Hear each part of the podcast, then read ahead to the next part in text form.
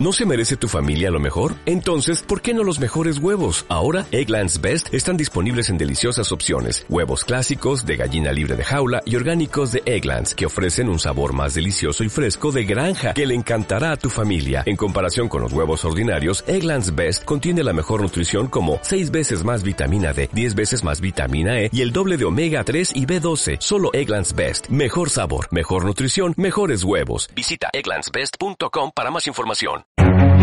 En la actualidad necesitamos respuestas claras y concretas para enfrentar a la sociedad en la que nos toca vivir.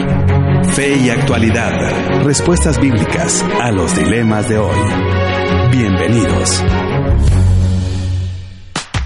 Muy pero muy buenas tardes, querida audiencia. Cuando son las 12 del mediodía, les saluda Gonzalo Chamorro aquí en su programa Fe y Actualidad, un programa que pretende responder desde una perspectiva bíblica y teológica a los dilemas morales que nos plantea el escenario contemporáneo. Y el tema que nos convoca el día de hoy, volvemos después de haber tenido una serie de actualidad o temas de actualidad, volvemos a la serie del Sermón del Monte con el tópico las motivaciones en las prácticas religiosas y hoy partiremos específicamente tratando el tema de la ofrenda y explicaremos ya por supuesto todo el contexto detrás de las prácticas religiosas a partir del capítulo 6. Sin embargo, para mí es un placer darles nuevamente la cordial bienvenida a los profesores panelistas de su programa eh, Fe y Actualidad y pues le damos la cordial bienvenida a don David Suazo. Bienvenido, don David, a cabina. Gracias Gonzalo, qué gusto estar de nuevo después de un receso de una semana. La semana pasada estaba de, fiesta yo. Así es. Y, aquí estamos de regreso y qué alegre poder estar de nuevo con la audiencia y con el programa. Y también le damos la cordial bienvenida al profesor Nelson Morales. Bienvenido Nelson a cabina de 997. Gracias igualmente. Eh, la semana pasada anda algo lejos de por estas tierras, pero... Y ya te vamos a preguntar sobre eso, ¿verdad? Sí, así que contento de estar de nuevo. Pero sean bienvenidos a este su espacio. Recuerden, un espacio que pretende seguir indagando, instruyéndonos eh, a través del conocimiento de Dios por medio de las Sagradas Escrituras y, por supuesto, tener respuestas concretas a las situaciones cotidianas que enfrentamos tanto en la sociedad como en la iglesia. Y también le damos la cordial bienvenida a nuestra buena amiga Betsabe Ansora, que nos saludará y también nos recordará la pregunta del día y los medios de comunicación para que usted participe junto con nosotros en esta bella comunidad virtual de fe y actualidad. Sí, profe, y les queremos recordar que la pregunta del día que hemos posteado en este día en la página de Fe y Actualidad FM en Facebook dice, ¿cuáles deben ser nuestras motivaciones correctas a la hora de ofrendar? Y te recordamos también que otra vía de comunicación es por medio del WhatsApp al 58 95 57 78. Nos puedes enviar un mensaje de texto o una nota de voz respondiendo a la pregunta cuáles deben ser nuestras motivaciones correctas a la hora de ofrendar. Y mientras te preparas para responder a la pregunta del día y te conectas junto con nosotros, queremos que escuches esta alabanza que va a bendecir tu vida. Lléname de Harold y Elena y ya retornamos por la 997 El Camino Contenido que Transforma.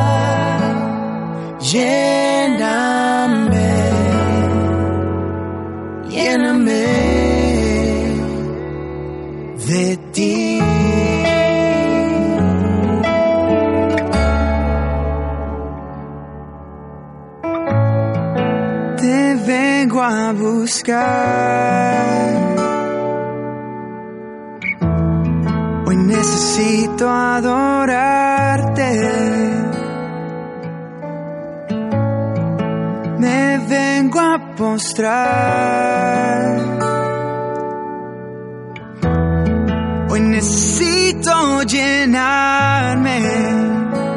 Oh, que tu presencia llene todo este lugar.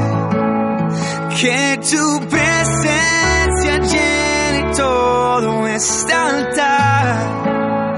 Lléname, lléname de ti.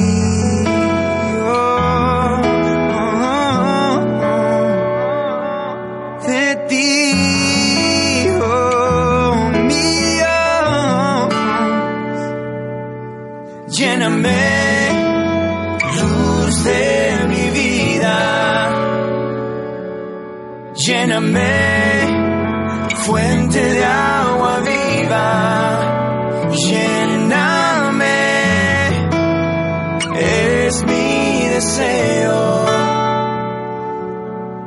Lléname, Jesús, mi anhelo.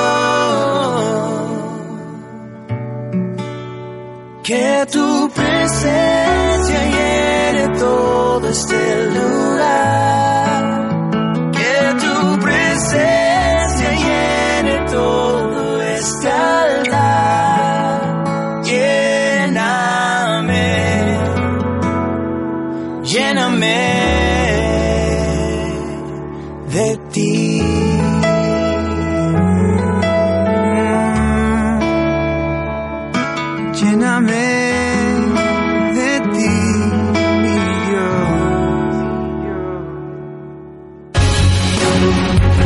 En Facebook como facebook.com diagonal fe y actualidad.fm. Ya estamos de regreso, querida audiencia. Soy Gonzalo Chamorro y en cabina nos acompañan los profesores David Suazo y Nelson Morales. Y el tema que nos convoca el día de hoy es la serie Sermón del Monte. Eh, con el tópico las motivaciones en las prácticas religiosas y específicamente la de ofrendar. Y recordamos que el capítulo 6 se divide en tres grandes secciones, del 6 verso 2 al 4 la ofrenda, del 5 al 15 la oración y del 16 al 18 el ayuno. Y dentro de este contexto indudablemente lo que po- podría estarse tratando en un lenguaje moderno es la hipocresía en las prácticas religiosas. Sin embargo, antes de entrar de lleno a este texto y a estos pasajes que estaremos dialogando, valdría la pena, eh, Nelson, recapitular lo que ya hemos visto en términos generales porque ahora cambiamos de, de capítulo. Claro, mira, antes de, hacer el repaso, un saludo a nuestra audiencia, los que nos están siguiendo en, en Facebook Live. Eh, bienvenidos y gracias por eh, incluir eh, este tiempo en, sus agendas y los animamos a responder las preguntas que están ahí en el sitio también. Así es, y la recordamos. ¿Cuáles son, cuáles deben ser nuestras motivaciones correctas a la hora de ofrendar? Y por cierto, antes que nos puedas dar ese panorama, cuéntanos un poco, Nelson, dónde estuviste, en qué consistió tu viaje, porque está íntimamente relacionado con eh, la erudición bíblica.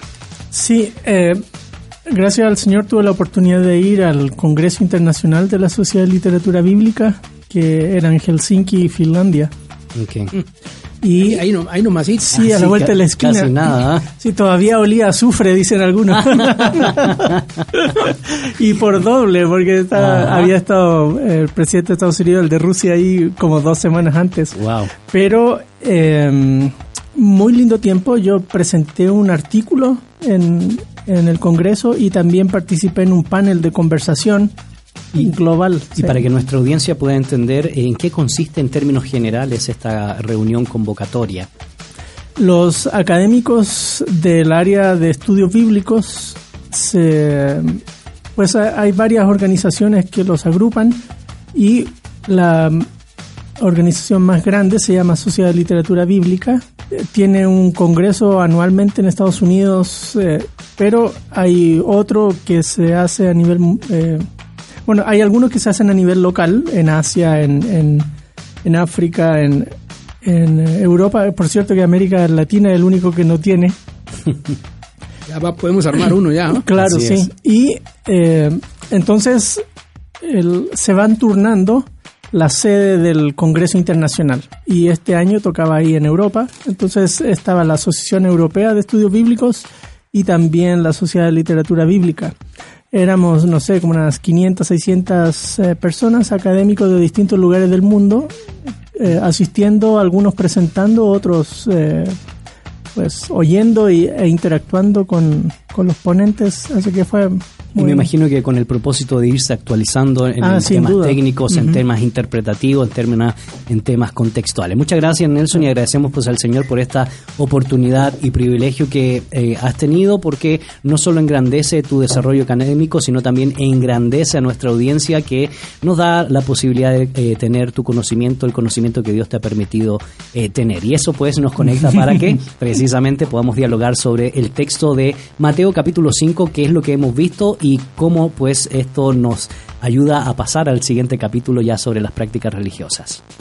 Claro, eh, recuerdan que habíamos estado conversando eh, de este sermón largo que Mateo ubica desde los eh, versículos eh, primeros del capítulo 5 y lo termina en el capítulo 7. En la primera sección de introducción al sermón, él plantea las bases sobre las cuales él va a construir el sermón, el- las bienaventuranzas y luego qué significa la justicia del reino. Hablamos bastante de eso con la sal, la luz. Vamos a volver al tema hoy, por cierto, porque están conectados. Y eh, luego viene una secuencia de, de oísteis que fue dicho, mas yo os digo. Y eso nos llevó varias semanas de, conversar cómo es que Jesús redefine o, o más bien profundiza la, la ley, eh, reenfoca algunas distorsiones que algunos le habían dado a la ley y él la reenfoca para alinearla con la justicia del reino. Y eso cerró en el capítulo 5. Ahora en el capítulo 6 comienza un nuevo ciclo que es el que vamos a tener ahora. Y ese nuevo ciclo, don David, nos conecta también para poder dar un contexto general, porque a mí me llama mucho la atención que se termina en Mateo 5:48 con este siguiente pasaje, sed pues vosotros perfectos como vuestro Padre que está en los cielos es perfecto. Así que es un pasaje que básicamente nos, nos, nos toca mucho porque nos conecta con el capítulo 6, verso 1, donde se presenta la tesis de lo que quiere trabajar el autor respecto a prácticas puntuales en la vida eh, cultural, religiosa y espiritual de, eh, del contexto de Mateo 6 en el Sermón del Monte. Sí, como ya lo explicó Nelson eh, hace un ratito en la recapitulación, ahora estamos eh, comenzando un, un nuevo ciclo de enseñanzas de Jesús, pero relacionado con el mismo tema de la justicia del reino. Y más concretamente lo que Jesús dijo en el capítulo 5 sobre si vuestra justicia no fuere mayor que la de los escribas y fariseos, no puedes entrar en el reino de los cielos. Bueno, esa justicia mayor se empezó a explicar en esas secciones de la ley que ya vimos. Eh, ahora, esta siguiente sección, eh, Jesús ya no, ya no aborda la enseñanza de los fariseos, sino sus principales prácticas religiosas. Eh, entonces, cambia eh, en cierto modo el escenario de la enseñanza, pero eh, es básicamente lo mismo. Y escoge tres, ¿verdad? Ya se han mencionado, la ofrenda, la oración y el ayuno. Eh, Jesús sigue la argumentación que explica en qué consiste la justicia mayor que la de los fariseos y escoge estas prácticas religiosas porque eran las más comunes, las más visibles y las que identificaban a los fariseos como los judíos más piadosos y devotos. Y de nuevo Jesús va a destruir y a poner en evidencia la falsedad de la justicia de los fariseos y a colocar en su lugar una justicia mayor, la cual es la que él demanda precisamente de sus discípulos. Eh, Y entonces, cuando uno lee esta sección, es una sección muy gruesa, muy dura, muy fuerte. Eh, eh, va, eh, usa palabras muy fuertes Jesús para referirse a los fariseos, por ejemplo, y, y la, la enseñanza de, de las prácticas religiosas. Y la primera práctica religiosa que menciona, como ya lo expresó don David del verso 2 al 4, es el tema de la ofrenda. Sin embargo, a mí Nelson me llama mucho la atención de que una buena parte del judaísmo enfatizaba que uno no debía hacer obras por amor a la recompensa, aunque eh, prometiera recompensa, como es el caso que afirma Jesús. Y mi pregunta antes de entrar al texto bíblico es, ¿hay algunos indicios de cómo en, el, la literatura judía intertestamentaria se tratara específicamente la vida litúrgica y la práctica de estas tres temáticas que se mencionan como expresiones públicas de la fe, de la espiritualidad y del compromiso del pueblo de Dios? Hay bastante material, muchísimo material, eh, sobre todo en literatura de Qumran.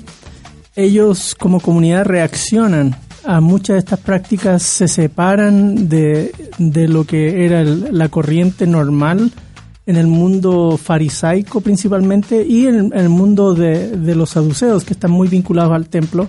Ellos van a decir, no, eso no es la manera correcta de hacer ofrendas, eh, no es la manera correcta de hacer sacrificios, no es la manera correcta de que un montón de cosas.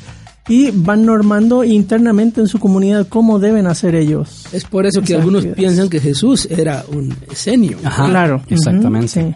Ahora, en otros eh, círculos hay cosas, por ejemplo, Abraham se presenta como modelo de, de virtud incluso en, en, en este tipo de aspectos litúrgicos.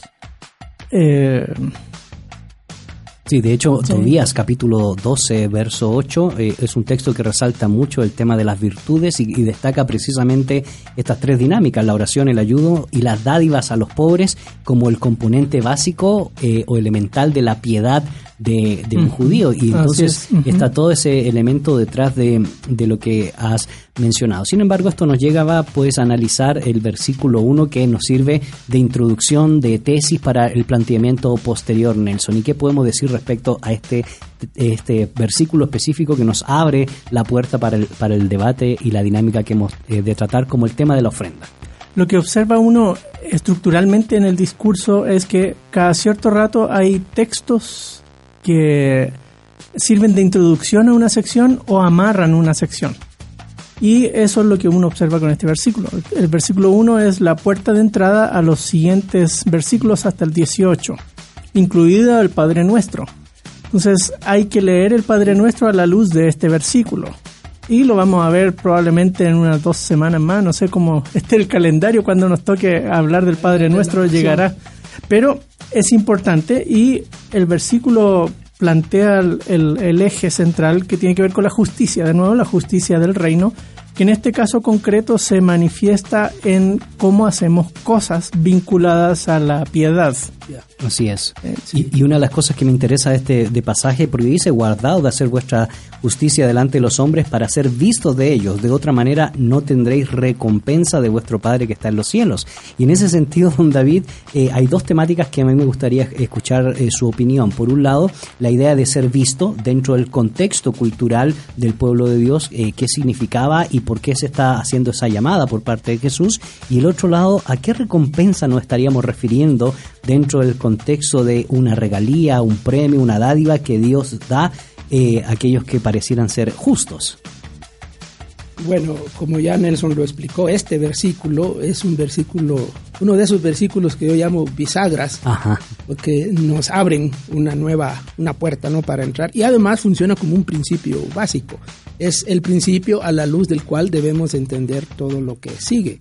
Por ejemplo, cuando él dice, eh, guardaos de hacer vuestra justicia, la justicia ahí no es, digamos, la cosa, eh, el, el- el concepto genérico más amplio, sino concretamente la justicia en relación con estas cosas en particular que él va a mencionar, Eh, la, la- la cuestión del- de las prácticas religiosas. Y, y entonces, para mí, este versículo da pie a esa expresión que he usado yo, que, diga, que dice que las prácticas religiosas son peligrosas. Porque Jesús está diciendo que son peligrosas Correcto. eh, porque nos pueden engañar, pueden hacernos pensar y hacernos creer que estamos bien cuando en realidad no lo es. Entonces, que estamos haciendo justicia bien, vamos en el buen camino, pero si la motivación es buscar el aplauso de los demás, entonces está mal. Y Jesús dice, si lo que buscan es el aplauso de los demás, bueno, eso será todo lo que tendrán. Exacto. No, no, no tendrán nada más que eso. Eso es lo que buscan, eso será lo que obtendrán. Entonces, es, ese, ese principio, ahí está el tema de la recompensa.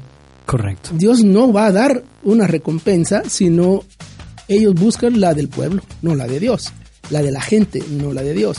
Y ser vistos, por eso los ejemplos, incluso algunos de los ejemplos que Jesús menciona aquí, el de la oración me parece muy exagerado, eh, de, de- de hacer, hacer sonar trompeta y, y platillos y bombos y todo, como que Jesús está exagerando la nota, eh, es, es, hoy diríamos salir en la tele, pues. Correcto. O ser oído en la radio. Claro, ser oído en la radio, sí. Te recordamos la pregunta del día, querida audiencia, cuáles deben ser nuestras motivaciones a la hora de ofrendar y los medios de comunicación son a través del Facebook Fe y Actualidad FM o nos puedes enviar un mensaje de texto o una nota de voz al 58 95 57 78 y agradecemos los comentarios que ya comienzan a ingresar a nuestra red social respondiendo a la pregunta del día. Y Bernardita Mesa Riveros dice que el Señor guíe este programa y sea de bendición para todos. Saludos desde Chile. También Edwin Cardona Ambrosio nos dice, ya estamos pendientes del nuevo aprendizaje que obtendremos hoy. Felicitaciones y mucho éxito. Muchas gracias por esos comentarios. Y esto nos conecta, Nelson, con el verso 2, porque el texto nos expresa... Saluda a tu mamá, por Sí, favor. bueno, un saludo a mi mamá que desde Sí, Chile. sí, ¿Qué, qué- qué- qué pasa? Bueno, Sí, sí, sí, sí. Cuando pues des limosna, no hagas tocar trompeta delante de ti como hacen los hipócritas en las sinagogas y en las calles para ser alabados por los hombres. De cierto digo que ya tienen su recompensa. Y antes de poder analizar el texto eh, eh, palabra por palabra o los conceptos que están detrás del verso 2, hay un elemento que a mí me gustaría clarificar y es el tema de la limosna o la dádiva. ¿Qué significado tenían en el Antiguo Testamento o en la literatura intertestamentaria para los judíos que están leyendo este texto de, de Mateo? Sí, mira, antes de responderte eso hay otra cosa, una conexión sumamente importante que estamos eh, brincando. Ya antes, eh, en el sermón en 5, 14 al 16, se dijo que debíamos ser luz. Y la importancia era no esconder la luz. Recuerdan ponerla sobre una luz para que se vea y alumbre a todos en la casa. Y termina el 16, así alumbre vuestra luz delante de los hombres para, que, que vean. vean vuestras buenas obras y glorifiquen a vuestro Padre que está en los cielos. Vuestro Padre que está en los cielos. Eh, y él en 6.1 acabamos de ver, eh, guardados de hacer vuestra justicia para ser vistos de los hombres. Eh, de otra manera no tendréis recompensa de vuestro Padre que está en los cielos. El tema al hacer cosas eh, está en mi motivación interna. Lo que se nos manda es ser visto de los hombres. Pero el resultado es que glorifiquen a Dios, no que nos glorifiquen a nosotros. Y, y ese es el punto de Jesús aquí. Lo que busca esta persona al hacer sonar trompeta en el versículo 2 es ser glorificado Él, no Dios. Y, y ahí está el problema y vamos a ir conversando a lo largo del, del programa es atraer la vista hacia uno mismo, no hacia, no hacia Dios. Dios. Y, y eso me llama mucho la atención porque ni los griegos ni los romanos apoyaban la caridad personal. Las contribuciones generosas a los proyectos públicos o protegidos de más pobres estaban destinados a asegurar la popularidad del donante. Sí, era una cuestión de honor, eh, códigos de honor. El, el, el que tenía posibilidades económicas iba a ayudar al que podía retribuirle esa posición de honor. O sea, alguien que había estado en posición de honor y, le fue mal en los negocios, se le fue la cosecha, lo que sea, y, va a ayudar a esa persona, a un pobre, a un desvalido, a, a un menesteroso, a, eh, a un eh, Lázaro ahí eh, en la, en la, a la orilla de la mesa del rico, no, ese tipo de personas no caen en la categoría de ayudables. Correcto. Pero en el mundo judaico sí. Y a lo largo del, del segundo templo, la historia desde la vuelta a Jerusalén, el desarrollo de la sinagoga, fue el centro donde se desarrolló la ayuda. El- aún dentro del segundo, entrado el primer, segundo siglo de nuestra era, las eh, sinagogas seguían siendo centros de ayuda social a su entorno. La sinagoga era clave en, en el sostener a viudas, a huérfanos, a, a menesterosos. Y por eso en el versículo aquí se presenta esa escena, ¿no? Eh, como hacen los hipócritas en las sinagogas y en las calles. Eh, porque la sinagoga era el centro de ayuda. Eh, era el, como se ha vuelto en alguna de nuestras iglesias o parroquias, que es el lugar donde se va a buscar refugio y ayuda. ¿cierto? Correcto. Eh, Eso es lo que uno ve en, en el uh, periodo del segundo templo.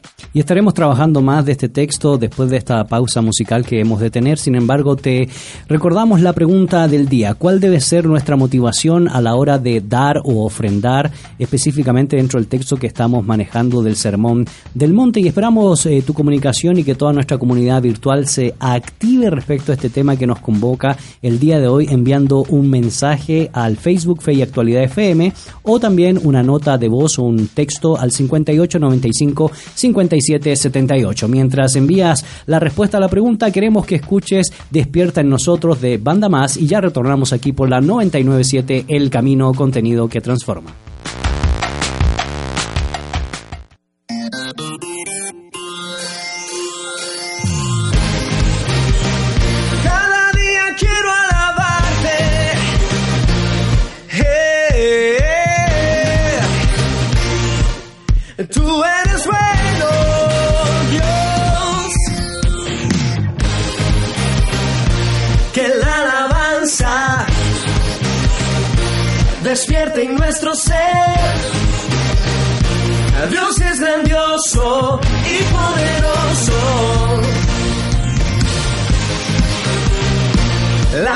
Tiembla cuando gritamos que Dios es grandioso, eres grandioso.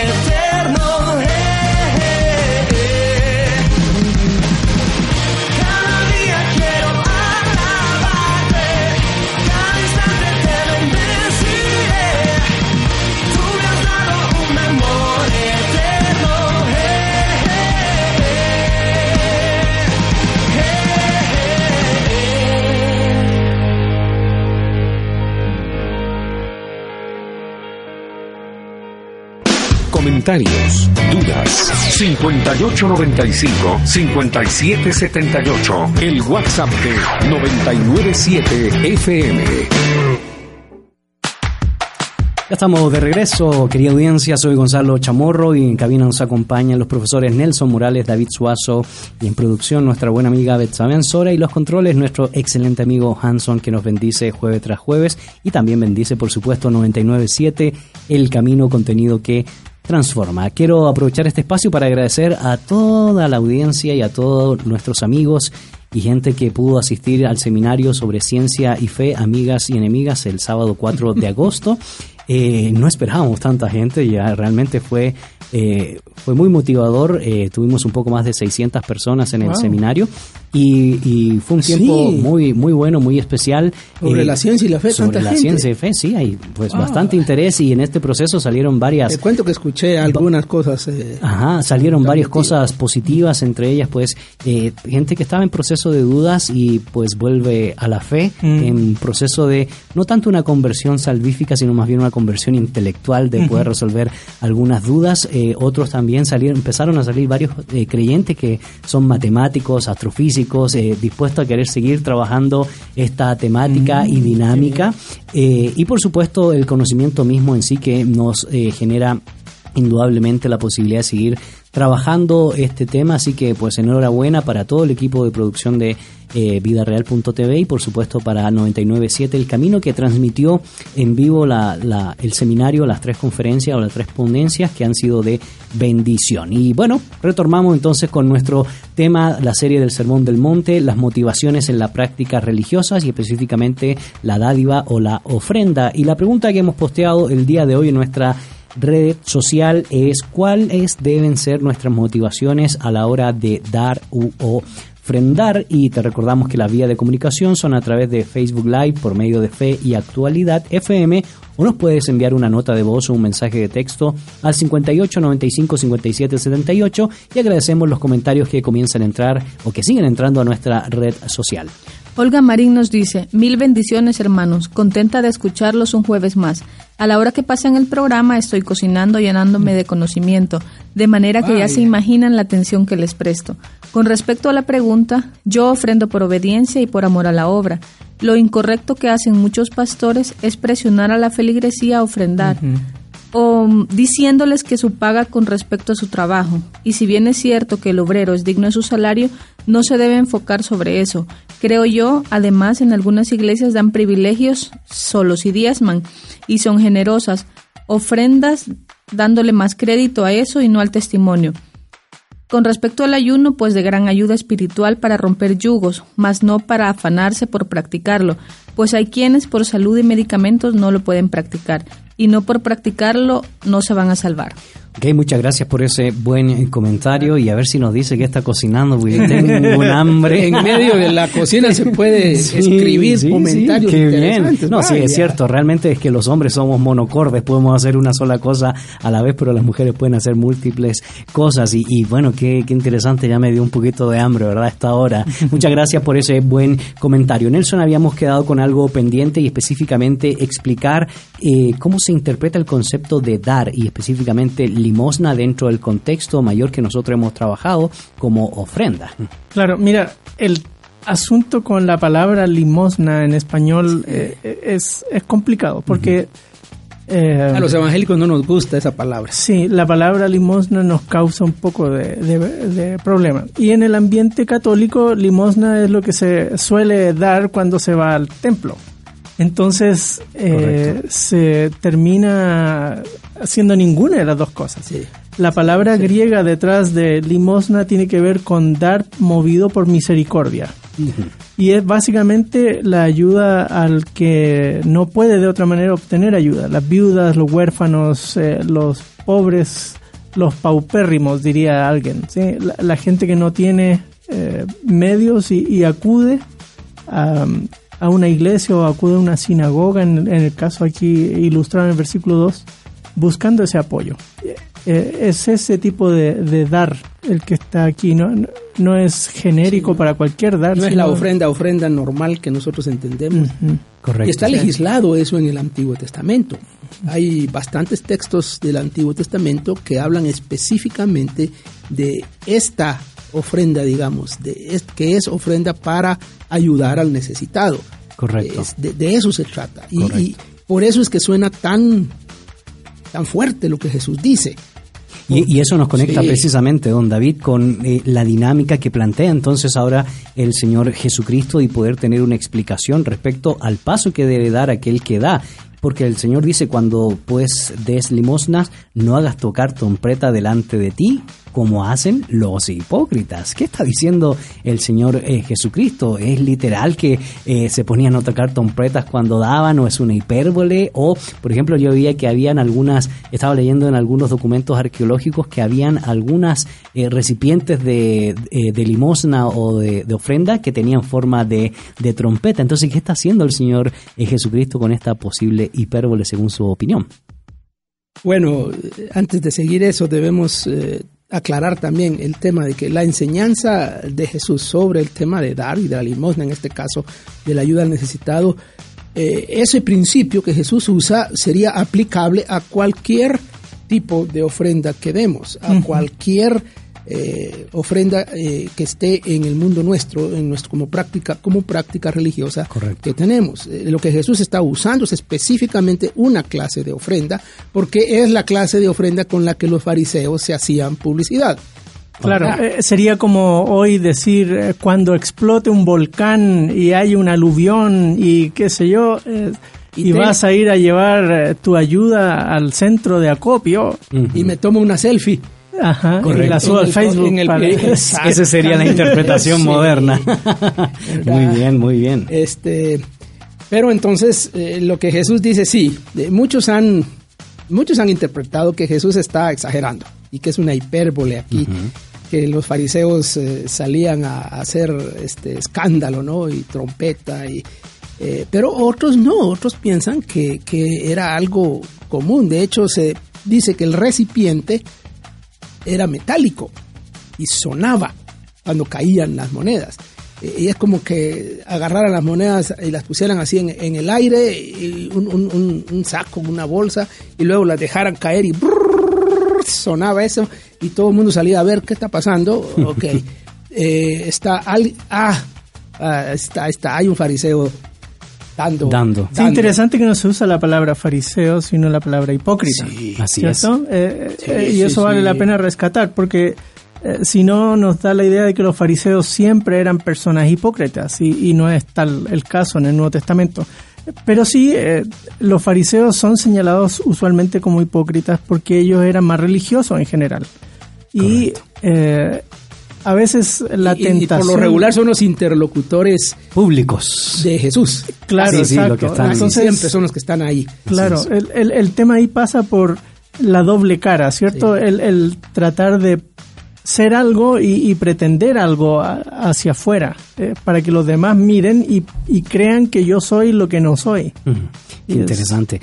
Lo que ustedes decían a mí me llama mucho la atención porque tiene muchas eh, conclusiones importantes o aplicaciones. Y claro, ya vamos a llegar al momento de aplicaciones Oh, porque se me vino a la mente y, y lo, tengo, lo tengo que decir, pues, aquellos que se toman fotografías con niños pobres para eh, poder seguir activando su ONG, por ejemplo. Y ya vamos a llegar a eso. Eh, sin embargo, queremos agradecer los comentarios eh, que ya comienzan a entrar a nuestra, siguen entrando a nuestra red social. Eloy de Mencos dice, debemos ofrendar en amor y agradecimiento por todo lo que ya hemos recibido y no por lo que deseamos recibir. Saludos, amados hermanos, que además fueron mis maestros. Dios les sí, bendiga. Muchas gracias por ese Saludos. comentario. Y Rolando Cardona dice, qué valiosa exposición, quisiera oírla de nuevo, muchas gracias. Con todo gusto, recuerde que queda el video y Queda grabado. Queda grabado el video en, en Fe y Actualidad o también en El Camino FM está el postcat si usted lo quiere ir escuchando en el automóvil, así que pues siempre el material queda para disposición de todos eh, ustedes. Y en ese sentido, eh, Nelson, pues el, el texto sigue avanzando y pues menciona la idea de ser alabado, la idea de ser trompeta, pero Jesús dice de cierto que ya tienen su recompensa. Nuevamente, ¿a qué nos estaríamos refiriendo? ¿Qué está tratando Jesús respecto a esa recompensa supuesta por causa de la forma o la manera en cómo ellos están dando eh, dádivas en este contexto a los más necesitados? Hay varias cosas interesantísimas aquí en este pasaje que, que nos llevan a, a- a trabajar. Jesús usa una palabra, ahí el verbo tener.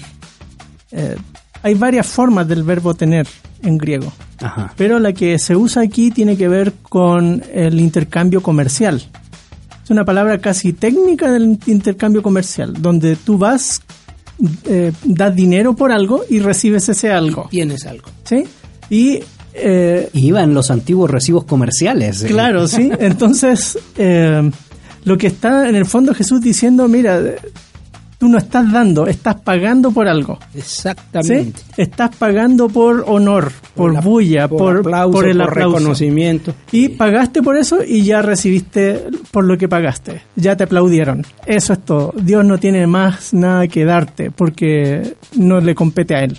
Tú andabas buscando, como decía Don David hace un rato, aplauso, eso es lo que tuviste.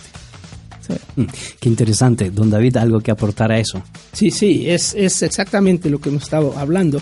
Era una práctica aparentemente muy común, porque Jesús hace referencia a eso de una manera muy, muy natural. Eh, Jesús dice, ¿cuándo des ofrenda? O sea, Él no está eh, juzgando la práctica en sí, Ujú. no está juzgando el hecho mismo de dar la ofrenda. Algunos podrían sacar esa conclusión. Y, y de hecho, muy radicalmente algunos han pensado así. Jesús no está criticando, ni juzgando, ni rechazando la práctica de eh, ofrendar y de dar la limosna a, a los necesitados. Lo que está señalando es la motivación, justamente. La actitud y la motivación detrás de aquello. Y entonces, eso que está ahí atrás es esa motivación de exhibición, es exhibir la piedad. Es el problema que Jesús Correcto. está tratando aquí. Claro. Exhibir la piedad, es decirle a los demás, mírenme cuán bueno soy. Mírenme que yo sí soy piadoso, yo sí soy un fiel seguidor de la ley y fiel seguidor de las prácticas de nuestra religión. Y, y realmente qué increíble, Nelson, Don David, como el texto tiene tantas dimensiones teológicas e históricas, porque interesantemente Jesús dice, ya tienen su recompensa, es decir, da por hecho que, sa- que los oyentes saben lo que les va a acontecer y probablemente esté detrás del el contexto del el concepto del día del juicio judío u otras dinámicas que pueden estar detrás de- del pasaje. Y ya estaremos dialogando sobre eso. Quiero agradecer, sin embargo, los comentarios que siguen entrando a nuestra red social y específicamente al WhatsApp 5895 5778. Y nos escribe Melisa y dice, soy Melisa Portillo y al ofrendar mi motivación es, primeramente, obediencia, gozo y ser justa al dar al Señor lo que es de Él y es poco comparado con lo mucho que Él me ha dado y paz. Saludos y bendiciones a todos en el set. Gracias a ustedes por ayudarnos a crecer más en el amor de Dios. Y con este excelente comentario ha llegado un momento especial de nuestro programa y son las buenas noticias. Noticias positivas. En Argentina, el Senado frena la despenalización del aborto. El Senado argentino rechazó esta madrugada por 38 votos a 31 el proyecto de ley de interrupción voluntaria del embarazo y cerró así la puerta a la posibilidad de que Argentina se sume al grupo de países que han legalizado el aborto. El resultado de la votación confirmó la fuerte resistencia que la iniciativa aprobada por diputados el, el pasado 14 de junio venía acumulando en la Cámara Alta y que se profundizó en los últimos 10 días, cuando el rechazo fortaleció su mayoría. En Brasil, debate a la legalización total del aborto. El Supremo Tribunal Federal de Brasil está debatiendo en estos días un pedido del partido Socialismo y Libertad sobre la legalización del aborto hasta la doceava semana. A diferencia de otros países, en Brasil no hay marchas en las calles por la vida, pero diferentes pastores pidieron que los cristianos hagan oraciones y ayunen por la decisión de la Corte. El diputado federal Ezequiel Teixeira. quien es pastor y una de las más importantes voces conservadoras en el Congreso de Brasil, dijo no creer que el pueblo brasileño desee la aprobación. En Chile sigue el crecimiento del Evangelio a pesar de la intolerancia. Desde el 2015, 12 templos evangélicos han sido incendiados en la Araucanía chilena. El 37% de los miembros de las comunidades indígenas de la región es de fe evangélica y su crecimiento es permanente y continuo.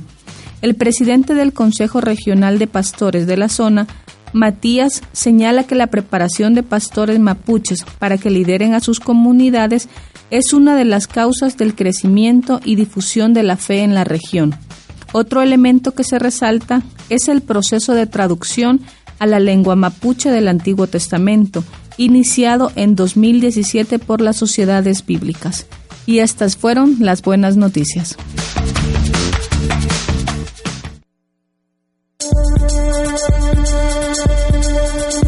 Columna de fuerza es tu paz, aliento en la tempestad, cimientos son tu voluntad y tu palabra. Lumbrera en la oscuridad, consejo oportuno al andar, eres mi camino y verdad, la luz y esperanza mi vida en tus manos, mis pies afirmados, centrada en tu amor, sin titubear a los lados, mi alma en tus manos, mis pies afirmados,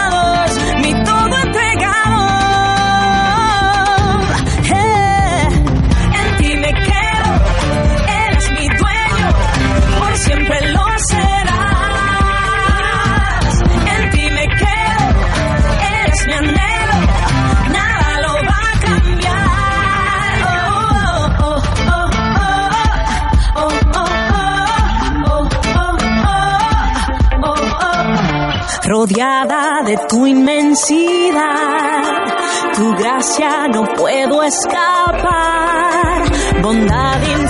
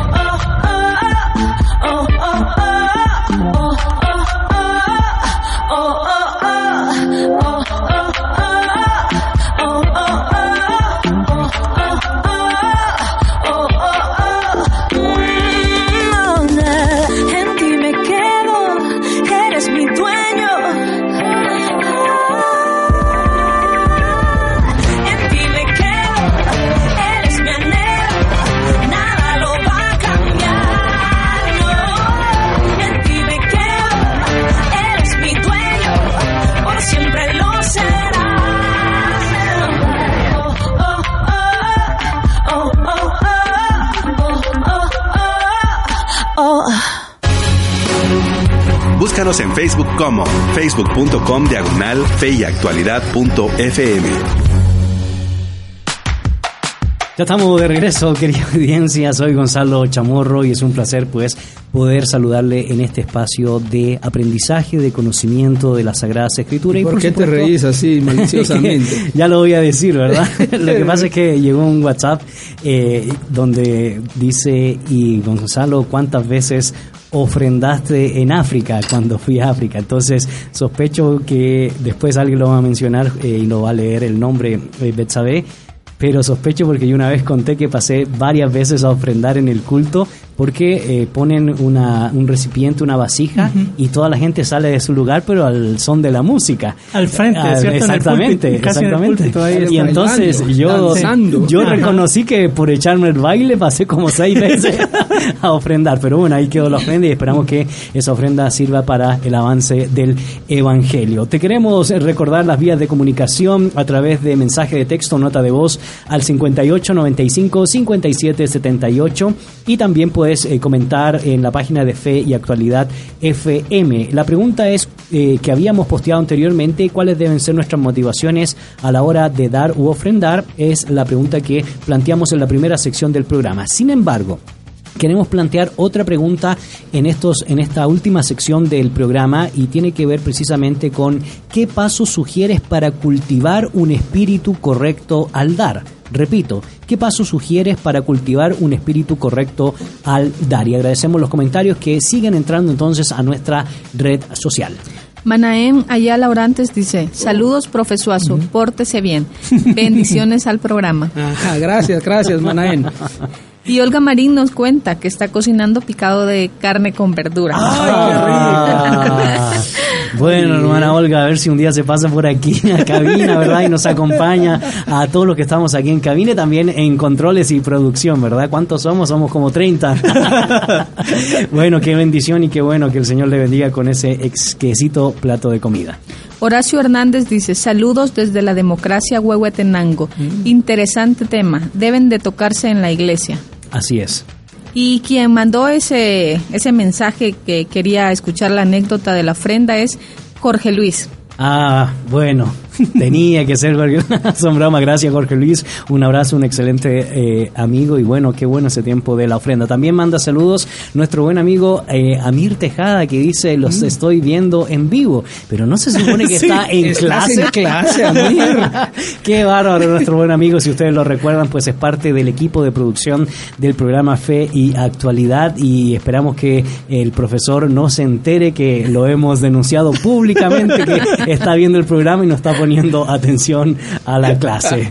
Retomamos el tema, don David, y pues habíamos quedado en trabajar y en poder terminar específicamente eh, el texto en cuestión y nos quedábamos en el elemento del significado de ellos ya saben la recompensa que tendrán por básicamente hacer sonar trompeta o alardear de lo que están haciendo en cuanto al tema de la dádiva o la ofrenda. Sí, Jesús se acerca a, a todas las eh, temáticas de esta sección, a las tres, de más o menos de la misma manera. Eh, hay tres as- aspectos ahí. Eh, Jesús lidia con estas prácticas de, de manera similar. Eh, primero, él advierte a sus discípulos de no hacer estos actos para ser vistos de los hombres.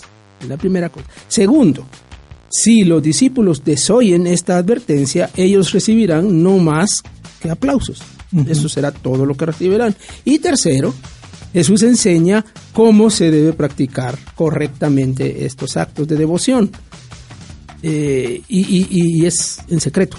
Sí, anticlimático el Sí, asunto. es- es- claro. nos sorprende la manera en que Jesús lo dice, porque pone la parte de- del, del secreto como, como lo correcto. Eh, y, vamos a tener que lidiar con eso, especialmente en el tema de la oración, en el tema de, de la, de, la, de la limosna, digamos, de la ofrenda, quizá no sea tan, tan complicado. Eh, en el otro tema de la oración eh, es un poquito más complicado porque la práctica religiosa nuestra incluye mucha oración pública. Eh, Correcto. Pero en el tema de, de- de la ofrenda, lo que Jesús dice son cosas, bueno, que no sepa tu mano izquierda lo que hace tu mano derecha para el tema de la ofrenda. Y, y ahí sí, eso sí nos, ah, nos, nos- nos pone en Ujú. una situación incómoda, digo yo. Correcto, correcto.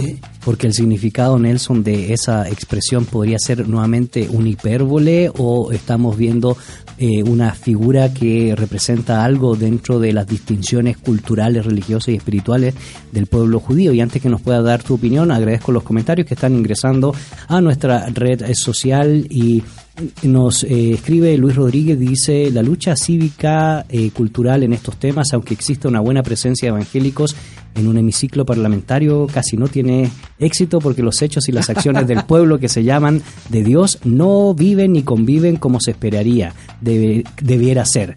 Eh, me permito esta humilde opinión. Bueno, muchas gracias por... Sobre las noticias, ¿no? sobre- Eh, sí, sí, sobre sí. el tema de las noticias, eh, sobre el tema de las buenas noticias, ¿verdad? Y muchas gracias por ese acertado, acertada opinión, eh, Luis eh, Rodríguez. Nelson. Bueno, volviendo al, al tema de lo, no sepa la derecha tu- lo que hace tu izquierda, eh, es eh, pues es una figura metafórica, ¿no cierto? Porque eh, lo que hacen las manos lo, interpreta y ve el cerebro, ¿sí? Pero aquí la figura se entiende muy bien. Es si voy a, a ofrendar o a dar, en vez de, de que esta práctica fuera eh, anunciada en público en la sinagoga o en una plaza, que es el otro escenario, el de las calles aquí, es, eh, es hacerlo su- sutilmente, eh, llegar al necesitado y cubrir la necesidad que esa persona tiene. Es, ese es el valor que mira el Padre, que ve lo secreto. Correcto. Y, y ahí está el, el contraste, ¿no? De- de- en lugar de buscar lo, lo extravagante, lo, lo mirable, eh, es hacerlo silenciosamente, esperando que quien dé la recompensa no es la gente, sino es el Padre, Correcto. que ve en lo secreto. Y, y- y recalca nuevamente el tema de la recompensa en relación a la correcta actitud que debe tener, en este caso, el judío o el creyente a la hora de practicar el tema de la dádiva o el tema de dar. Y bueno, ha llegado la hora de poder entender este texto a nuestros días, la aplicación Don David y poder, pues, eh, en términos generales, eh, qué está diciendo Jesús y qué tiene que ver con nosotros eh, el día de hoy. Sin embargo, te queremos recordar para que en esta última media hora podamos trabajar el tema qué pasos sugieres para cultivar un espíritu correcto al dar. Y las vías de comunicación son Fe y Actualidad FM en Facebook o nos puedes enviar una nota de voz o un mensaje de texto al 58 95 57 78 y agradecemos los comentarios que siguen entrando a nuestras redes sociales. Fernando Ab nos dice, las motivaciones deben ser la adoración y el agradecimiento a Dios. En ningún momento tenemos que dejarnos llevar por las motivaciones erróneas, tales como ser vistos por los demás o pensar que por realizar obras seremos salvos. Acordémonos que la salvación es por gracia y no por obras. Gracias Fernando por tu comentario. También Karel Golcher dice, magnífico. Saludos para mis amigos Don David y Nelson. Por Oh, supuesto, gracias. Para Gonzalo, a quien no tengo el privilegio de conocer aún, quienes continúan nutriéndonos con la palabra. Un abrazo. Bueno, muchas Gracias, gracias. Karel. Sí, Karel. Estudiante, ¿verdad? Exalumno. Exalumno. Un exalumno y ahora estudiante del programa DIMIN. Ah, programa doctoral. Bueno, un saludo, Karel, y gracias por estar pendiente de nuestra sintonía, como también a los comentarios de Fernando, que siempre eh, nos da valor agregado a las diferentes temáticas que eh, desarrollamos aquí en el programa Fe y Actualidad. Bueno, don David, ¿cómo entendemos esta sección del capítulo 6 que tiene que ver básicamente con la hipocresía en los actos religiosos y el tema de la dádiva o el dar? Bueno, para empezar, creo que debemos entender que Jesús no está prohibiendo la práctica de la ofrenda pública. La ofrenda que nosotros conoceríamos en el templo, en la iglesia, en las... eh, no, no, no descalifica eh, esa práctica en sí. Jesús lo está haciendo cuando esa práctica se convierte en una exhibición de la piedad que hemos visto. Correcto. Y eso en realidad nadie lo sabe exactamente, sino la persona misma y Dios. Eh, no, no quiere decir que con base en esta enseñanza de Jesús debemos evitar eh, recoger la ofrenda en, en un acto público, digamos, en el culto o, o en otro. No, eh, yo creo que por ahí no debería ir nuestra interpretación. Nuestra interpretación debe ir por el, el tema de la motivación, el tema de la actitud detrás de eso, en cualquier acto religioso, en cualquier práctica religiosa, la que sea. Y en este caso es eh, la, la ofrenda.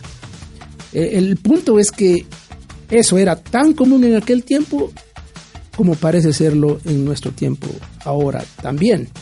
Eh, a nivel de iglesia, pero también a nivel de la sociedad. Y en el nivel de la sociedad no, no, no hay otra cosa que esperar, digo yo, eh, en el mundo contemporáneo. Y yo he usado como ejemplo el tema de las teletones, que son programas exprofesamente diseñados para recaudar fondos para causas Honor- eh, de, de de- de- ayuda. de ayuda necesitado y que, que cabe exactamente en nuestro tema. Eh, yo digo que la mayoría de la gente hoy, diría yo que la mayoría, o da para ser visto. Claro. Y el mundo de la televisión hace más evidente el ser visto. Pagan, como dijo Nelson hace un rato, pagan por ser vistos, pagan por los 30 segundos de publicidad que van a tener. Eh, y, y se anuncia y se dice públicamente la cantidad. Las mayores cantidades son las que más se anuncian Así es. las menores no. Y la gente pasa y pasa, pero no se dice las cantidades. Si son muy altas, esas sí se anuncian. ¿Y quién la dio? ¿Ah? Y, y, y a veces está ahí la persona o el representante, y ahí aparecen las grandes empresas, aparecen los, los, eh, los personajes importantes, los políticos, lo- los artistas, los... ¿y ¿Quiénes son los que viven en el mundo de la imagen? Es un, es un escenario más donde hacerse imagen. Eh, Esa es, esa es nuestra sociedad, así es nuestra sociedad. Entonces, ser visto, hacer algo para ser visto, parece lo más natural del mundo hoy.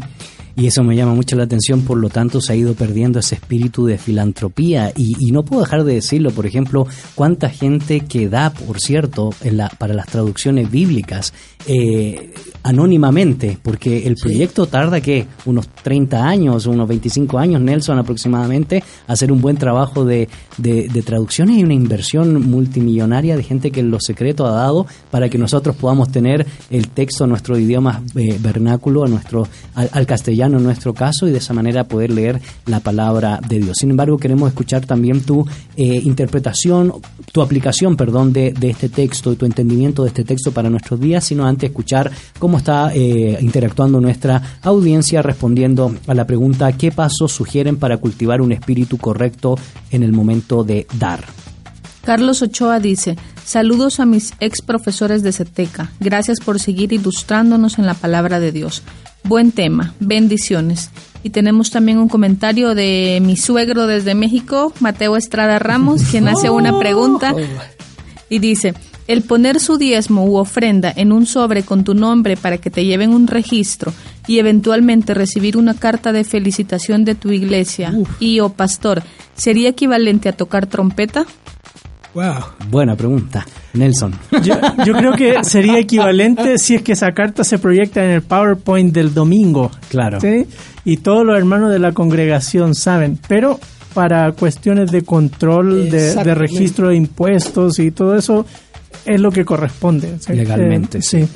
Pero, eh, claro, de nuevo las sutilezas. eh, y aquí Jesús está atacando y, y yendo a ese asunto de ¿Qué hacemos? Estaba leyendo un, un sermón de Martín Lutero en la mañana y, él decía que vinculaba las grandes donaciones para mantener los monasterios, para mantener las iglesias y los príncipes, ¿no es cierto?, dando, pero a cambio de, de ser vistos y trompetas y, dice, y ahora que no son vistos, no, no le estamos ofreciendo indul, indulgencia ni nada, claramente han bajado las ofrendas, dice él. Mm.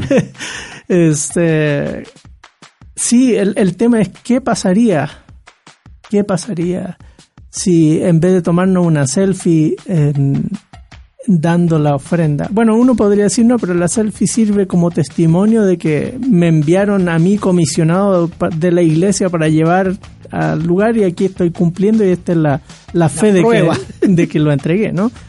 Um, pero sí es, es eh, hay otra pregunta asociada que tiene que ver cómo ayudar bien. Es, y, y eh, exactamente. sí. Porque el tema de ayudar ese bien, es otro tema, ese es otro sí. tema y lo, y lo podemos tocar y cuando, claro. y cuando ayudar Exactamente. Causa, causa daño. Es, es, lo que sí. plantean algunos, el riesgo sí. moral de hacer el bien. Sí. Porque o es asistencialismo o es transformación. ¿Cuál es la, la gran diferencia Pero que ese, hay? Ese para, otro programa, para, otro programa. Otro, para otro programa. Claro, entonces eh, lo que sí es importante, creo yo, y eh, debiéramos eh, anotarlo en nuestras actitudes, cómo cultivar una actitud adecuada es eh, revisar nuestras propias motivaciones. ¿Qué me está guiando o llevando a, a actuar? he visto en algunos seminarios que hay una sección de plaquitas con el nombre de donadores. Y en algunos lugares hasta se le pone nombre de un donador importante a, a edificios eh, en, en, en, honor a la persona que, que dio. Eh, ahora sí, voy, si voy, la, voy, a leer la cita de un autor para, para uh -huh, tener sí, la idea. Es cuando... Ahora, si la persona lo, lo, hace generosamente y es la institución la que decide darle el honor, pues es otra cosa. otra cosa. Pero si la persona está Pide, buscando, ajá. ¿cierto? Sí, este, me, ya es... Nuevamente sí, el tema de motivaciones, don David. Sí, sí, el, la la otra manera en que se puede interpretar esto, ya mencioné la idea de que como que Jesús estuviera prohibiendo la, la, los actos públicos ¿no? de, de, ofrenda, y no es así. La otra interpretación que tampoco es correcta es que uno, al no saber lo que uno está haciendo, digamos que la mano derecha no sabe lo que, lo que hace la mano izquierda, pues entonces yo no, ni siquiera debo llevar registro. Uh -huh. Ni sé lo que estoy dando. Y algunos usan como excusa es decir, se esconden bajo de eso, uh -huh. nadie sabe uh -huh. y nadie va a saber nunca. Entonces, no doy nada, pues. Claro. no, nadie se va a dar cuenta porque es secreto. y, y claro, esa es otra motivación. Incorrecta. La- por supuesto, es una motivación incorrecta que nos llevaría a la eh, motivación contraria. Claro, y no llevar eh, registro también podría darse, que suele pasar, ¿no? Que, que está el, en, en la línea de, de los que piden limosna en, en, en la esquina y, y solo le damos al que está primero en la esquina, el que está segundo y tercero no, porque como no llevamos registro de a quién le dimos, Eh, no sabemos, no, Claro. tenemos, lo- no tenemos los datos. No, Jesús no está diciendo eso. De hecho, el Nuevo Testamento enseña, Pablo, cuando hace su, su recorrido de búsqueda de ofrenda para, Para los santos pobres para de los Jerusalén. santos, él lleva registro de la cosa. sí, bueno, Claro. Y que por cierto, no, llevar no. la ofrenda fue una travesía Sí, sí, complicada, sí. larguísima. O sea, que no, no, no está eso detrás de la enseñanza de Jesús. La pregunta entonces ahora que tenemos que plantearnos es ¿qué podemos hacer? ¿Cómo podemos enseñarle a los miembros de nuestras congregaciones, a la sociedad misma respecto a este tema que nos convoca? Sin embargo, queremos agradecer los comentarios que siguen entrando a nuestra red social respondiendo a la pregunta de esta segunda sección del programa. ¿Qué pasos sugieres para cultivar un espíritu correcto de dar? Y te recordamos que las vías de comunicación son por medio del WhatsApp al 5895 5778 o por medio de Facebook a la página Fe y Actualidad FM. Y dice, buenas tardes, les saluda Morena de Guzmán.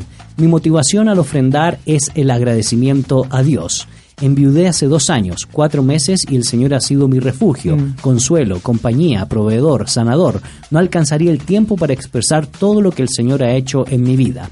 Los pasos para cultivar la motivación podrían ser la obediencia, agradecimiento, deseo de ayudar a otros, pero sin que mi mano derecha sepa lo que hace la izquierda. Bendiciones. Muchas gracias, eh, hermana Morena de Guzmán, por ese excelente comentario. Y tenemos más comentarios en la red social. Desde México, Aguas Calientes, Sam Hanson dice, Ah, Ah, Sam. Saludos. Sí. saludos a todos, me perdí el programa al principio, entonces quizás respondieron a mi pregunta, pero quería saber qué piensan los locutores sobre nuestra actitud o motivación y si deben cambiar en cuanto al tipo de ofrenda. Esto quiere decir, pueden variar nuestros motivos y actitudes dependiendo del destino de nuestras ofrendas. Esto quiere decir, son iguales o diferentes nuestros motivos y actitudes de dar si estamos dando limosna a alguien, especialmente a un necesitado, o dando a una institución. Y vuelve a preguntar, o dar a una institución solo es una manera de dar limosna, suponiendo que la institución maneja bien sus recursos. Muy bien. Sí, está jugando con el concepto eh, moderno de limosna, ¿cierto? Eh, uno que es peyorativo.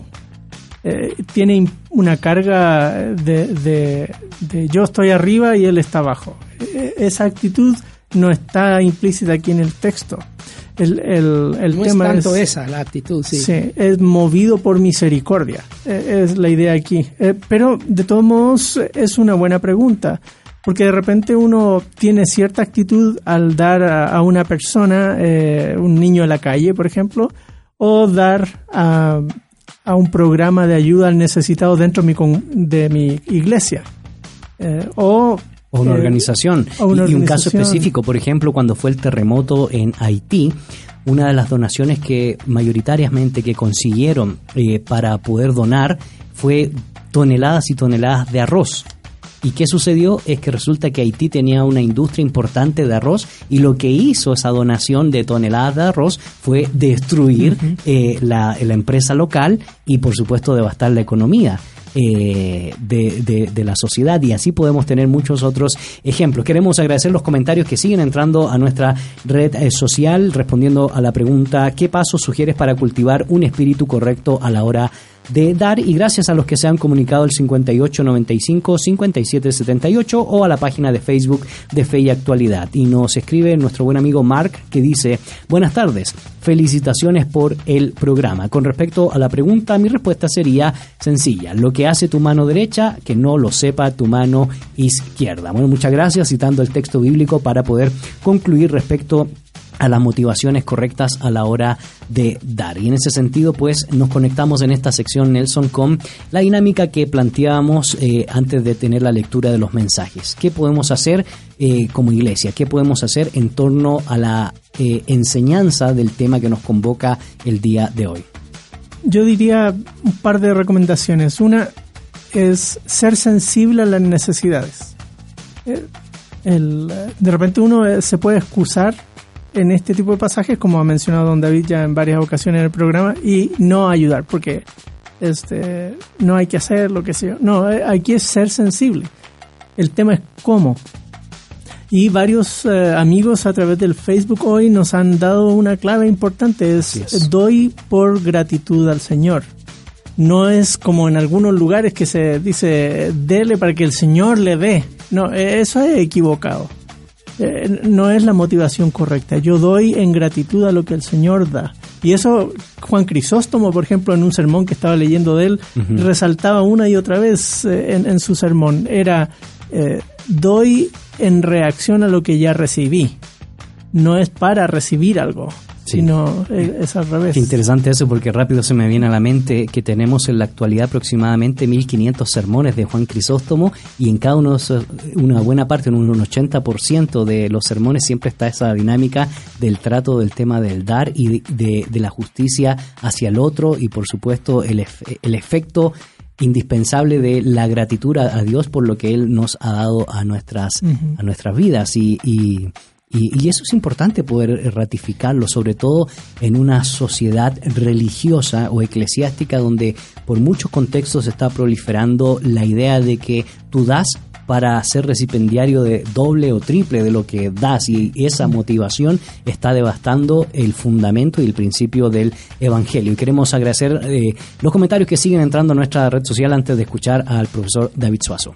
Luis Rodríguez nos dice, distinguidos profesores, si no hacen una clara diferencia entre lo que es iglesia y el sistema eclesiástico religioso, que según parece necesita ser mantenido hasta el punto de que en algunos casos se enriquecen, algo muy parecido al enriquecimiento ilícito que obtienen algunos funcionarios y políticos. Ah, buen punto. Bueno, también, buen punto, sí. sobre todo porque en las últimas estadísticas eh, hemos visto bastante escándalos sobre el mal manejo de eh, los recursos económicos de las congregaciones, sobre todo por eh, no tener procesos formales de auditoría ni tam- y, tampo- y también por no dar cuenta a la congregación de lo que ingresa y lo que lo que sale y estamos viviendo seriamente esos problemas en América, bueno, en todo el mundo. En todo el mundo, sí. David.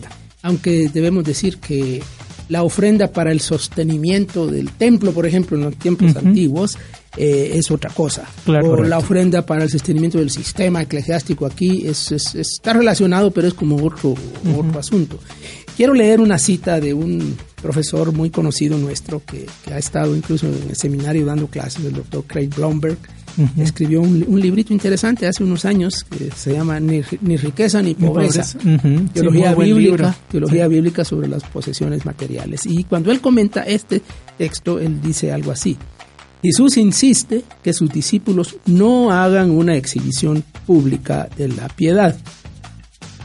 Eh, Mateo 6.3, que no sepa tu izquierda lo que hace tu derecha, no ordena una mayordomía irresponsable que niegue llevar un récord de las ofrendas o se oponga a la transparencia en asuntos financieros. Eh, Ahí está el punto que estamos. Jesús no está diciendo eso. ¿eh? Eh, y luego cita el, el- el caso de Pablo llevando registro de... Más bien, lo que Jesús dice es que el acto de dar debe ser secreto de tal manera que uno jamás sea tentado a ofrendar motivado por el agradecimiento o los favores humanos. Desafortunadamente, la práctica cristiana contemporánea a menudo se parece al acercamiento que Jesús condena, puesto que los generosos benefactores de nuestras iglesias y sus caridades son solicitadas con la intención de obtener reconocimiento público y en las donaciones más grandes la posibilidad de que el nombre del ofrendante aparezca para siempre en un edificio o en una placa. Eh, es, es- Wow. es- es- está Excelente. diciendo, y, perdón que le interrumpa, don David, a ver si eh, podemos colocar esa, esa, ese texto, por supuesto, haciendo la, la mención de dónde fue extraído eh, Betsabé para que nuestra audiencia lo pueda compartir en las redes sociales. Sí, bueno, eh, haciendo eco de lo que él dice, lamentablemente el mundo eclesiástico nuestro eh, está pareciéndose más y más a lo que Jesús está condenando. como dice este autor. Eh, hoy yo digo que hay, tenemos el mundo secular y las teletones y todo, pero en el mundo cristiano tenemos su equivalente. Tenemos su equivalente y de muchas maneras públicas. Eh, algo que, que está haciéndose cada vez con más frecuencia. Las, y no para ayudar al pobre. Es decir, no es para ayudar al necesitado, es que, es, para que es el contexto del pasaje. que es el contexto del pasaje. Es para, por ejemplo, para el sostenimiento de un ministerio, para el sostenimiento de una emisora, para el sostenimiento de... Se hace público, ¿no? Entonces se anuncia y se dice, y se, aquí está, y fulano de tal, y fulano de tal, y está... Y, eh, eh, esa, esa, a mí esa práctica, francamente, me pone, me pone en una situación muy difícil. ¿Cómo la en- entiendo en todo lo que Jesús está diciendo? Ahí vamos, digo yo, eh, violando esta enseñanza de Jesús. Es una cosa muy, muy seria. Así es, y, y nuevamente recaemos en el tema de las motivaciones. Yo estaba eh, leyendo y quizás un día esto podemos planificar poder discutir el libro de Eclesiastés, Mm. sobre todo el tema de las motivaciones y el tema de, para mí es un texto bastante existencial porque tiene que ver que con el tema si hay una vida después de esta vida, por lo tanto lo que uno hace acá en el presente tiene sentido, eh, tiene un sentido eh, futuro después de esta Y vida y, repercusiones. y repercusiones y por eso dice eh, en última instancia al fin de todo discurso teme a Dios y guarda sus mandamientos porque esto es el todo del hombre porque Dios traerá toda hora de, a juicio juntamente con toda cosa encubierta sea buena o sea mala entonces vamos a ver si lo podemos programar para tratarlo desde el campo de las acciones humanas o la acción humana respecto al peregrinar de la vida y por supuesto a lo que nos compete hacer frente al otro y hacia el otro eh, en, a la luz de nuestro concepto de Dios, como lo hemos dicho en otras ocasiones. Nuestro concepto de Dios va a determinar nuestra ética nuestro comportamiento en relación a todos los temas que hemos podido venir hablando aquí en, el programa. Eh, nos queda esta última sección, Nelson, y podemos desafiar a nuestra audiencia con elementos concretos y específicos en torno al tema de la dádiva, en torno al tema del necesitado, en torno al tema de las correctas motivaciones que deben haber detrás de nuestra ofrenda para este elemento específico. Yo insistiría de nuevo en, en que debemos eh, revisar por qué estamos ofrendando, por qué estamos dando, que sea nuestra gratitud al Señor la que nos guíe a, a poder ser misericordiosos, que es el punto aquí, una misericordia que no busca retribución. Exactamente. Es, la retribución la vamos a recibir del Señor. Y estas personas aquí están buscando honor de- del, del recipendiario, como dices tú. Eh, y, am, y el Señor está diciendo, no, no, ni siquiera de esa persona, que esa O de persona- los observadores. o de los observadores, sino espera la recompensa que va a venir del Señor. Y eso podría significar que tú estás participando en, en una ayuda que nunca vas a ver algún beneficio directo para ti. El beneficio lo recibirás con el Señor. Eh, pues de distintas maneras, aquí ahora o, o en el eh, cuando el Señor venga. Pero eh, lo que debe mo- movernos a, a ser generosos no es obtener algún beneficio, ya sea eh, eh, abstracto como honor o algo así, o este bueno ya que ofrendé o que di ahora puedo llegar a la hora que se me antoje al lugar o puedo no es cierto que, personas empiezan a asumir que las organizaciones entonces porque recibieron ofrenda de tal persona están obligadas a hacer ciertas concesiones o qué sé yo Sí. No es eh, Así el es. tema Y- y de motivación El Sí. tema de motivación y el tema de intención o segundas intenciones, es decir, por qué hacemos las cosas.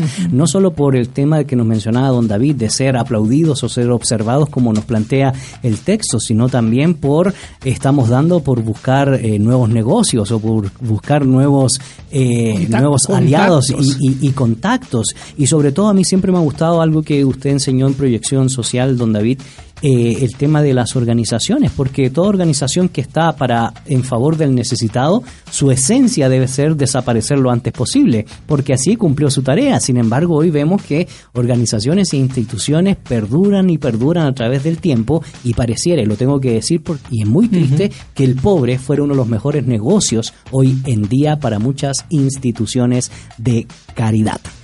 y se vuelven un fin en sí mismas, eh, es decir, eh, para, seguir existiendo. Y van a siempre habrá necesidad. siempre habrá necesidad. Jesús lo dijo en esas expresiones, a los pobres siempre los tendréis entre vosotros. Y algunos han usado ese texto de Jesús para decir, ah, no importa qué hagamos, siempre habrá pobreza. Entonces no hagamos nada porque los pobres siempre van a estar. No, no, Jesús no está diciendo eso.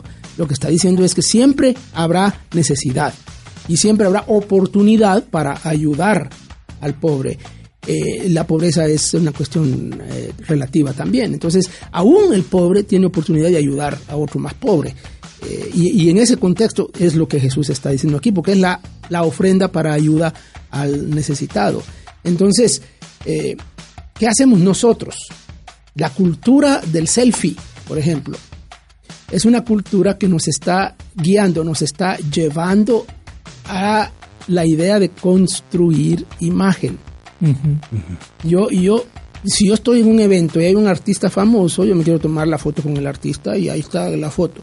¿Qué, qué es lo que quiero darle a, a- a- conocer a mis amigos? Miren quién soy yo. Estoy con fulano de tal. O el deportista famoso. Me e- e- eso es, me tomo la selfie porque así yo muestro a los demás que yo soy una persona que está cerca de, eh, está cerca de los famosos. Si yo voy a- al volcán, ¿no?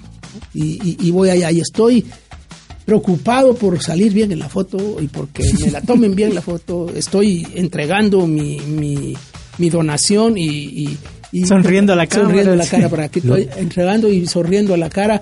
Y algo no anda bien. Claro, porque lo triste es que entonces Sí. estamos negociando con el dolor humano. Claro.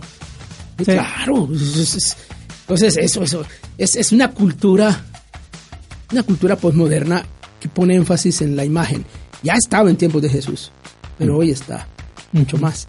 Hoy está presente indudablemente y con mayor ahínco, sobre todo por eh, el desarrollo de la tecnología digital y la revolución tecnológica que nos, nos permite desarrollar todos esos elementos y por tanto nos ayuda a tener una evaluación eh, crítica respecto a cómo estamos utilizando la imagen o las imágenes para poder exaltar eh, tristemente nuestro ego y es un llamado de atención a la luz del sermón del monte sobre la hipocresía en las prácticas religiosas. Sobre todo lo que nos convoca es el tema de la ofrenda, es el tema del ayuno y es el tema de la oración. ¿Qué estamos haciendo con eso? ¿Queremos exaltar nuestro yo? ¿Queremos exaltar nuestro ego?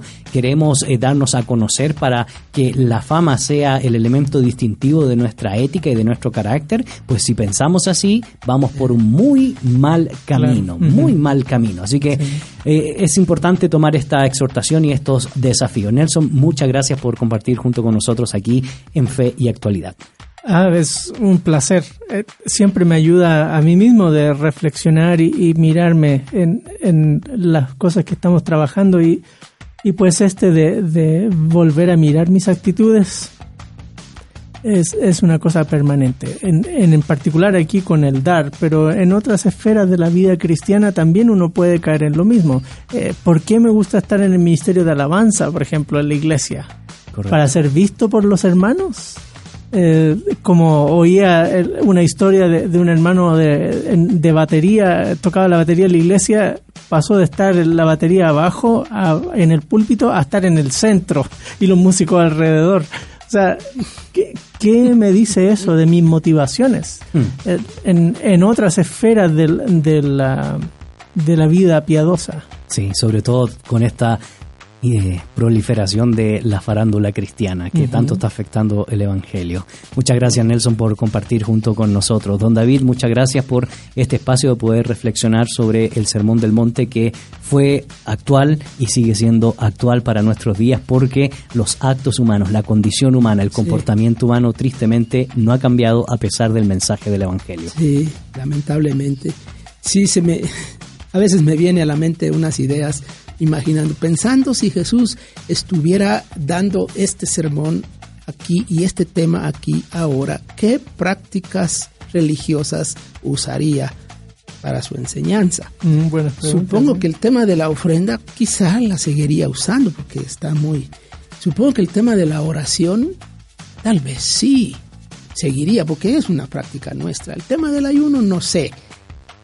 Está presente, pero no tiene la misma fuerza que tenía en, en- en los tiempos de Jesús. Pero quizá usaría, eh, como Nelson menciona, quizá usaría la práctica, el culto el culto mismo. Los evangélicos somos tan culteros, ¿no? que el culto mismo se ha convertido en la práctica religiosa por. Por excelencia. Imagínense a Jesús diciendo, cuando vayas al culto, no seas como Los los, hipócritas. que llegan para ser vistos y para hacer... Y, y- y bueno, es, es- es- es- es una, una reflexión mía, es una especulación mía que, que viene a la luz de, de la realidad, pero aplicable, digo yo, de alguna manera aplicable. Por lo pronto, la ofrenda ¿eh? en secreto, porque en secreto ve Dios, dice, y te recompensará en público. Solo que no sé cómo es eso. No, no, no, no logro entender qué es lo que Dios hará en público a nosotros. Tal vez ¿eh? una vindicación, tal vez un, un- que alguien más va a hacerlo sin que yo lo busque, no sé. Sí, es parte de Pero- la propia pero- experiencia que tenemos que vivir para Sí. poder entender la recompensa. E inclusive no debería ser nuestra esa motivación, ¿verdad? Esperar la pues, recompensa eh, de- pública. de- Queremos agradecer los comentarios que siguieron entrando a nuestra red social y específicamente al WhatsApp. Y nos escribe Fernando eh, Lux, dice, las motivaciones deben ser la adoración y el agradecimiento a Dios. En ningún momento tenemos que dejarnos llevar por las motivaciones erróneas, tales como ser vistos por los demás o pensar que por realizar obras seremos salvos. Acordémonos que la salvación es por gracia y no por obras. Y respondiendo a la segunda pregunta, dice, respecto a la segunda pregunta, si tenemos una comunión constante con Dios, podemos saber cuáles son las motivaciones correctas para ofrendar. Fue un excelente programa, gracias por compartir cada jueves con nosotros. Bendiciones y se despide Fernando Lux. Y a toda nuestra audiencia que hoy se conectó junto con nosotros, queremos agradecerles porque eh, constantemente eh, ustedes nos dan valor agregado a este programa. Sus comentarios, sus preguntas, sus aportes nos, a nosotros nos inspiran porque nos ayuda a seguir adelante en el trato de diferentes tópicos que hemos desarrollado aquí en el programa Fe y Actualidad, como temas de la serie El Sermón del Monte, pasajes difíciles de la Biblia o temas de actualidad. Y esperamos que sea de bendición para usted. Y si lo es, no se olvide de compartir la página de Fe y Actualidad, como también la página de El Camino FM de Facebook, porque constantemente esta radio está, ha estado diseñado para generar contenido que transforme su vida. Y este contenido que viene de las Sagradas Escrituras, indudablemente va a transformar la, a, a la persona, a la comunidad y a la sociedad. Y es lo que queremos hoy en día ante tanto ataque del enemigo, ante tanta inmoralidad, ante tanto relativismo. El Señor nos sigue convocando, nos sigue llamando y nos sigue preguntando eh, ¿por qué me llaman Señor, Señor y no hacen lo que yo les digo? Y eso es un pasaje para reflexionar y nos invita, por supuesto, a volver al Está, sentido. está al final de del sermón del monte. Así es. Claro. Y, lo- y ya llegaremos a, a ese pasaje. Así que, Nelson, muchas gracias por compartir con nosotros. Don David, muchas gracias. También a Betsabean Sora en producción y, por supuesto, a nuestro buen amigo Hanson en los controles que nos bendice jueves tras jueves. No se desconecte de la sintonía de Saludamos a los- 99.7 Sí, y, por supuesto, gracias a todos los, que, que nos, nos están escuchando, vieron, viendo. así es, Bueno. a través de Facebook Live. No se olvide sintonizarnos el próximo jueves de 12 a 1.30 aquí por la 99.7, El Camino, contenido que transforma. En la actualidad necesitamos respuestas claras y concretas para enfrentar a la sociedad en la que nos toca vivir. Fe y actualidad. Respuestas bíblicas a los dilemas de hoy. Hasta la próxima emisión. Esta es una producción de iRadios Guatemala Centroamérica.